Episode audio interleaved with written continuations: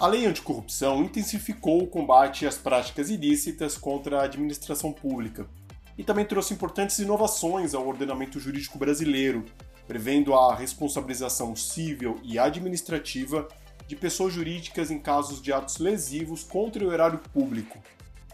Para avaliar os impactos da aplicação dessa lei desde 2013, quando ela foi editada, os nossos especialistas da prática de compliance e ética corporativa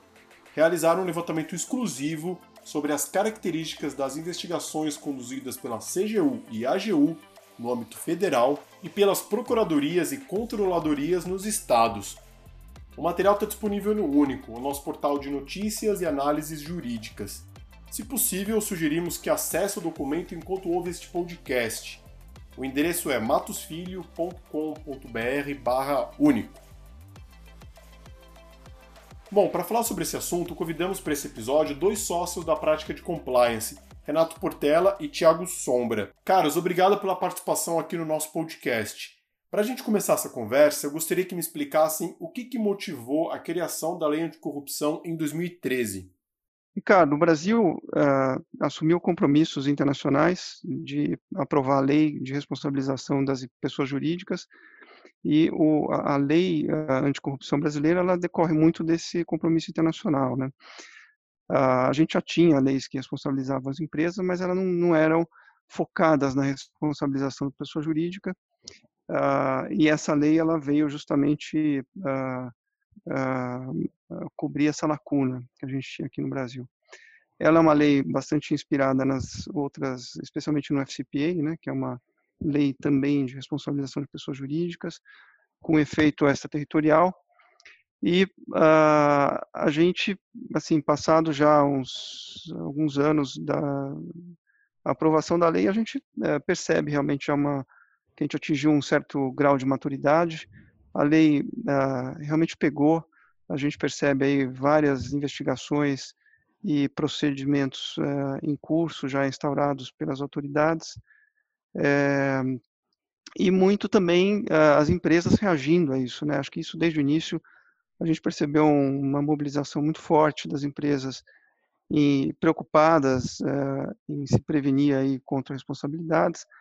uh, criando mecanismos internos aí de controle e prevenção, são chamados programas de integridade, e, e eu acho que é um, efetivamente a lei colocou o Brasil aí num, num, num caminho uh, adequado, né, ao lado de outros países que já têm uma legislação como essa, né, alguns deles há mais tempo do que nós, como é o caso dos Estados Unidos, mas assim na região, inclusive da América Latina, a gente vê que o Brasil acabou até é, tomando a dianteira e, e, e, mostrando, acho que um, um, um protagonismo aqui na, nessa luta uh, do combate aqui à corrupção. É, e em complemento ao que o Renato mencionou, né, acho que o principal compromisso internacional que o Brasil se comprometeu é, diz respeito à Convenção da OCDE. O Brasil é um dos signatários aqui. É, há um compromisso por parte né, do país de combate à corrupção. Em 2014, quando a lei anticorrupção entrou em vigor, naquele momento, Ricardo, se fez uma opção é, diante de uma prioridade do Brasil, né, que era de combate à corrupção pública diferentemente do que a gente observa em outras jurisdições, a corrupção privada, é, com foco especificamente na pessoa jurídica, ela ainda não é tratada sob esta perspectiva. Então, o Brasil teve que eleger uma prioridade, e a prioridade se tornou o combate à corrupção pública, diferentemente do que a gente observa, por exemplo, no FCPA e em algumas situações né, no UK Bravery Act. Mas a partir do momento em que o Brasil, como um membro da, da como um signatário da convenção da OCDE sobre anticorrupção, passa a, a, a, incorporar internamente no ordenamento jurídico mecanismos de combate à corrupção pública, ele ganha exponencialmente uma expressão significativa perante outros países que já tinham uma legislação em vigor há muito tempo, como o caso dos Estados Unidos, FCPA, e data da década de 70. A nossa legislação é hoje é, anticorrupção, ela, ela se tornou um ponto de conexão entre outras legislações que existiam que previam também punições sob a perspectiva administrativa, e esse é um ponto bastante relevante de observar. No Brasil, a gente ainda não tem um crime de pessoa jurídica, com exceção do crime ambiental. é, de maneira que as responsabilidades da nossa legislação corrupção, anticorrupção estão atreladas à responsabilização administrativa e civil da pessoa jurídica, com a possibilidade de atuação de dois órgãos em particular, que é a Controladoria Geral da União e a Advocacia Geral da União no âmbito federal e no, no âmbito estadual as controladorias dos estados e as procuradorias dos estados. É, é uma legislação que estabelece um ponto de contato entre um cenário que existia anteriormente da lei, da lei de improbidade administrativa e, de outro lado, da lei de licitações, que previam sanções administrativas e criminais também, mas ela acrescenta uma perspectiva diferente, uma perspectiva nova, que envolve a possibilidade de punição de pessoas jurídicas sempre que houver, de alguma forma, é, é, a, a algum tipo de tentativa de é, causar uma lesão ao erário a partir de é, posturas que envolvam uma, uma tentativa de evitar mecanismos de controle ou de dilapidação do patrimônio público. Legal. Agora eu gostaria de começar a detalhar aqui para os nossos ouvintes toda essa análise feita pelo nosso time de compliance sobre as sanções aplicadas pelos órgãos federais e estaduais. Quais foram os principais resultados da aplicação da lei anticorrupção nos últimos seis anos? O cenário anticorrupção é, ele se tornou tão mais complexo e tão mais é, descentralizado na medida em que, sob a perspectiva da responsabilização administrativa da legislação de corrupção, a gente passa a ter dois órgãos, propriamente ditos, mais à frente, que no caso é a Advocacia Geral da União e a Controladoria Geral da União, mas também um papel muito relevante de outros órgãos da administração pública que também passam a ter a responsabilidade ou a possibilidade e a competência para instaurar processos administrativos de responsabilização, ou seja, é, o governo, o, o, legislador, numa perspectiva muito interessante, confere é, competência a um órgão centralizador, mas não deixa também de é, dar aos outros órgãos da administração pública as estatais a possibilidade de iniciar os seus próprios processos de investigação. Os números, é, eles são muito expressivos nesses quatro anos, né? Se nós observarmos friamente o material que nós produzimos com esse compilado das informações da Controladoria Geral da União, vocês vão observar que nós tivemos 808 PARs instaurados ao longo desse período, dos quais nós temos 326 em instrução, 333 concluídos, 67 aguardando julgamento, e os assuntos que envolvem é, esses processos administrativos de responsabilização conexos com a legislação anticorrupção e que eventualmente podem ser objeto de um acordo de leniência, lembrando, um acordo de leniência ele nada mais é do que um incidente que ocorre dentro de um processo administrativo de responsabilização que se trata de uma investigação instaurada por um órgão administrativo para apurar algumas das sanções, algumas das é, violações à legislação anticorrupção. Mas os principais assuntos, dentre os principais assuntos, aquele que tem o maior número de ocorrências envolve o pagamento de vantagem indevida e oferecimento de vantagens e propina a agentes públicos ou terceiros relacionados.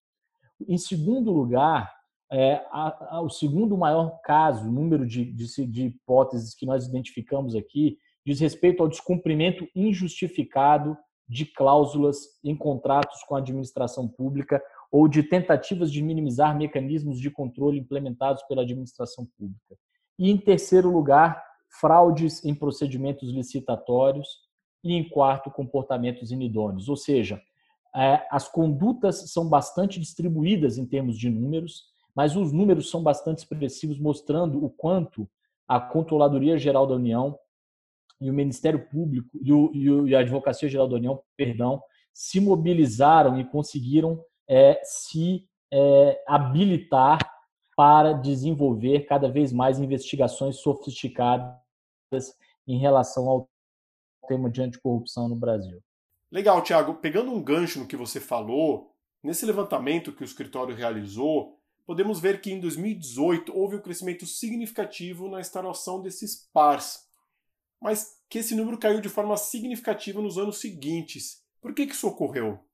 Bom, em alguma medida, o decréscimo do número de pars, Ricardo, te, talvez tenha diminuído, é, eu diria que por uma percepção clara, primeiro, de que o risco relacionado à entrada em vigor da lei de corrupção trouxe um alerta para as empresas. O Renato fez uma observação muito importante, que é aquela de que, em 2014, quando a lei entrou em vigor, provavelmente boa parte das empresas não tinha uma governança de anticorrupção estruturada. A maior preocupação que existia naquele momento estava relacionada ao programa de lavagem de dinheiros. Se vocês observarem os dados, os números crescem até 2018, porque até aquele momento ainda estava, a gente estava diante de um processo de conscientização e adaptação aqui das empresas a essa nova realidade. Ele começa a diminuir em boa medida porque também as empresas passaram a implementar mecanismos de controle, atualização dos seus programas de compliance anticorrupção, é, um ponto de atenção maior à interação com agentes públicos por parte de, de funcionários da empresa que invariavelmente participam ou que intercedem, intermediam aqui é, licitações e contratos administrativos. Isso fez com que os números naturalmente decrescessem assim como, em alguma medida, a própria estrutura da Controladoria Geral da União pode ter contribuído também para esse decréscimo, na medida que, em determinado momento, se instaurou uma grande quantidade de processos administrativos de responsabilização e, nos, subsequentemente, a Controladoria Geral da União precisava, diante da, dos prazos exíguos que ela tem para é, concluir esses processos, dar final, fim a eles antes mesmo de instaurar novos. Então, eu poderia dizer que esses talvez tenham sido os principais fatores aí para redução paulatina até 2020, Ricardo. É, talvez uh, também tenha aqui uma influência da, da, da, Lava Jato, né? É possível também, se a gente for observar, é, que uh, após as revelações aqui de, de algumas colaborações uh, que estavam sendo assim lideradas das investigações lideradas pelo Ministério Público, Uh, os outros órgãos uh, de controle aqui, CGU inclusive, uh, foram tomando conhecimento de, de, de outros eh, desses casos, né, dessas revelações, e foram também instaurando eh, os processos administrativos. O que aconteceu eh, em alguns casos, né, a gente viu que algumas empresas celebraram primeiro o acordo com o Ministério Público, acordo de leniência, empresas e pessoas físicas também, né? E aí, através desses acordos, elas foram entregando uh, provas e, e, colaborando ali com, a, com, as investigações do Ministério Público. Uh, e, e, e, algumas pessoas fizeram acordo uh, com o Ministério Público, outras não fizeram acordo nem com o Ministério Público, nem com os outros órgãos de controle. Então, o, o, os outros órgãos de controle foram também instaurando seus procedimentos aqui, aonde podiam, né, e tinham competência para investigar. Então, talvez tenha também aqui um, um pico em 2018 por, e, e, também um crescimento grande aqui em 2017 em decorrência das investigações uh, das diversas fases aí de Lava Jato que foram revelando fatos que, além de atraírem o interesse do Ministério Público, atraíram também o interesse uh, dos outros órgãos e aonde houvesse fatos aqui uh, dentro do, do, do escopo da lei anticorrupção, acho que foram instaurados processos quando não, quando não foi feito um acordo antes mesmo da instauração de um processo. Né?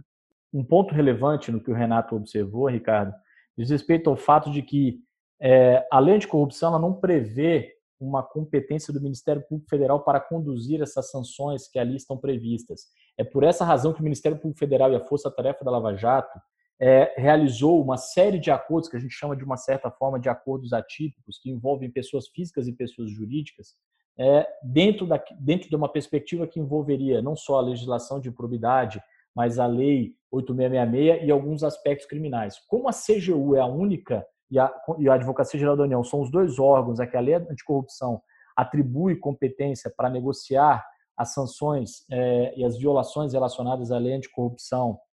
é, sob a perspectiva da nova lei, é por essa razão que em 2018, essencialmente, você vê um ápice, porque esses processos que foram negociados com a NPF passaram a também ter que ser negociados com a CGU, que gerou uma segunda, um desdobramento daquela investigação que anteriormente o MPF conduzia. Então, talvez também esse seja um motivo pelo qual a gente teve um pico expressivo em 2018, que não necessariamente se sustentou pelos anos subsequentes. Muito bem, vocês também mapearam em quais ministérios do governo federal existem mais e menos investigações relacionadas a atos lesivos praticados por pessoas físicas.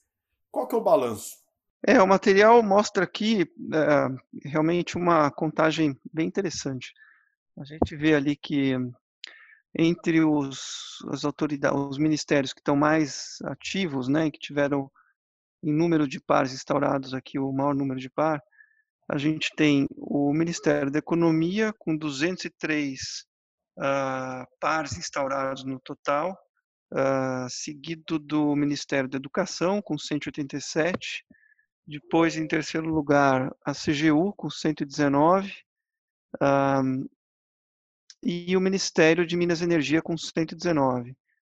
Depois, numa zona intermediária, a gente tem o Ministério da Justiça com 56, o Ministério da Agricultura com 52, o Ministério da Ciência e Tecnologia com 52 também. E depois, entre os menos uh, ativos aqui em números de pares instaurados, o Ministério da Saúde com 48, o Ministério da Infraestrutura com 31 e o Ministério da Cidadania com 7. Vale lembrar que a CGU tem a competência aqui para a celebração de acordo de leniência e uh, na contagem aqui a gente tinha até então 11 acordos de leniência celebrados, 22 em andamentos e um total uh, aqui no âmbito da CGU nesses acordos de, de, de 13 bilhões de reais uh, recuperados por meio desses acordos. É, e, o, e, o, dado relevante na linha do que o Renato mencionou, é, veja, Ricardo, é, até com base na nossa experiência de todos os acordos de leniência e dos pares que nós trabalhamos aqui no escritório, é a surpresa de ter o Ministério da Economia é, como o órgão que mais instaurou pares, em detrimento até mesmo da Controladoria Geral da União, o que mostra que é, aquelas empresas que tenham contratos com o Ministério da Economia ou algum tipo de envolvimento com o Ministério da Economia ou com o Ministério da Educação ou com o Ministério da Justiça e da Pecuária são empresas, são é, ou de Minas Energia, são casos que merecem, por parte dessas empresas, um cuidado adicional. Um cuidado para quê? Para que não incorram em nenhuma das violações da legislação anticorrupção e estejam expostas a um processo administrativo de responsabilização. Esse é um dado muito relevante e o nosso material que nós produzimos, o CGU em dados, né, é, ou processos anticorrupção em dados, perdão, vocês vão observar que nós fizemos, inclusive, uma linha do tempo, uma descrição passo a passo de como ocorre e de como se desenvolve um processo administrativo de responsabilização, desde o primeiro ato até o final, com a possibilidade de que no meio desse caminho seja, inclusive, é, negociado um acordo de leniência ou haja uma proposta de negociação de um acordo de leniência. Entender a fase, entender as etapas de um processo administrativo de responsabilização ajuda substancialmente a definir o tipo de exposição, os riscos a que uma empresa está sujeita, o nível e os montantes de multa que elas podem estar submetidas em contraste com o valor dos contratos que elas celebraram e o valor do faturamento dessa, dessa empresa, mas, sobretudo, o espaço que ela tem para propor ou para negociar um acordo de leniência. Então, ter uma compreensão clara, um domínio de como esse processo se desenvolve é o que nós percebemos ao longo da nossa experiência com processos administrativos de responsabilização e acordos de leniência, que tem contribuído expressivamente para que a gente consiga expor e mapear todos os riscos e os desdobramentos que podem estar envolvidos. Tiago, chama atenção aqui, é, talvez tenha uma explicação, né, mas chama atenção o fato de que o Ministério da Saúde, que é o ministério que tem o maior orçamento aí da, da, da República, ele tem, ele está entre o grupo ali uh, dos menos uh, ativos aqui no número de processos instaurados, né? Talvez isso seja aqui mostre talvez uma falta de, de, de estruturação do ministério ou, ou, uma evidência de que ele não esteja sendo atuando tão forte quanto os outros, né? e que haja aqui uma oportunidade para um aumento. Ou talvez não, talvez seja realmente que é um ministério que já está, já tem seus processos né, bem desenvolvidos tal, e, e,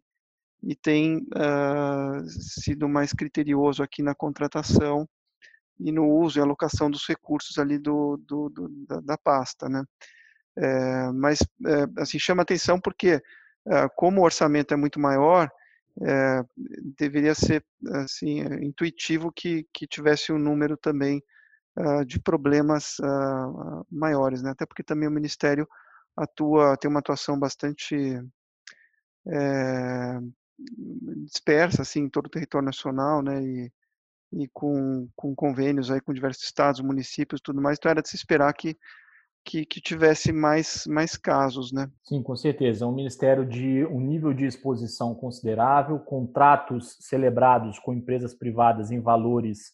é, expressivos, Renato, de maneira que, considerando é, que é, o, o, Brasil tem um serviço público de saúde como o SUS, que movimenta contratos de boa monta e vários aqui hospitais e unidades de saúde pública, é, é, chama atenção o fato de efetivamente o Ministério da Saúde não ser propriamente um dos órgãos mais proativos na fiscalização ou na, ou na, na, na instauração de processos administrativos é, sancionadores.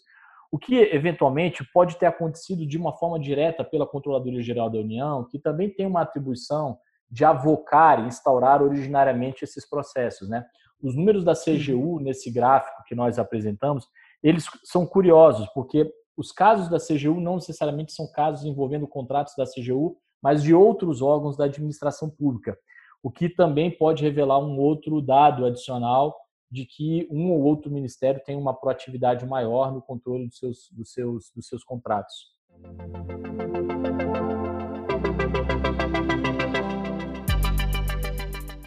Caros ouvintes, muito obrigado pela sua audiência e até um próximo episódio.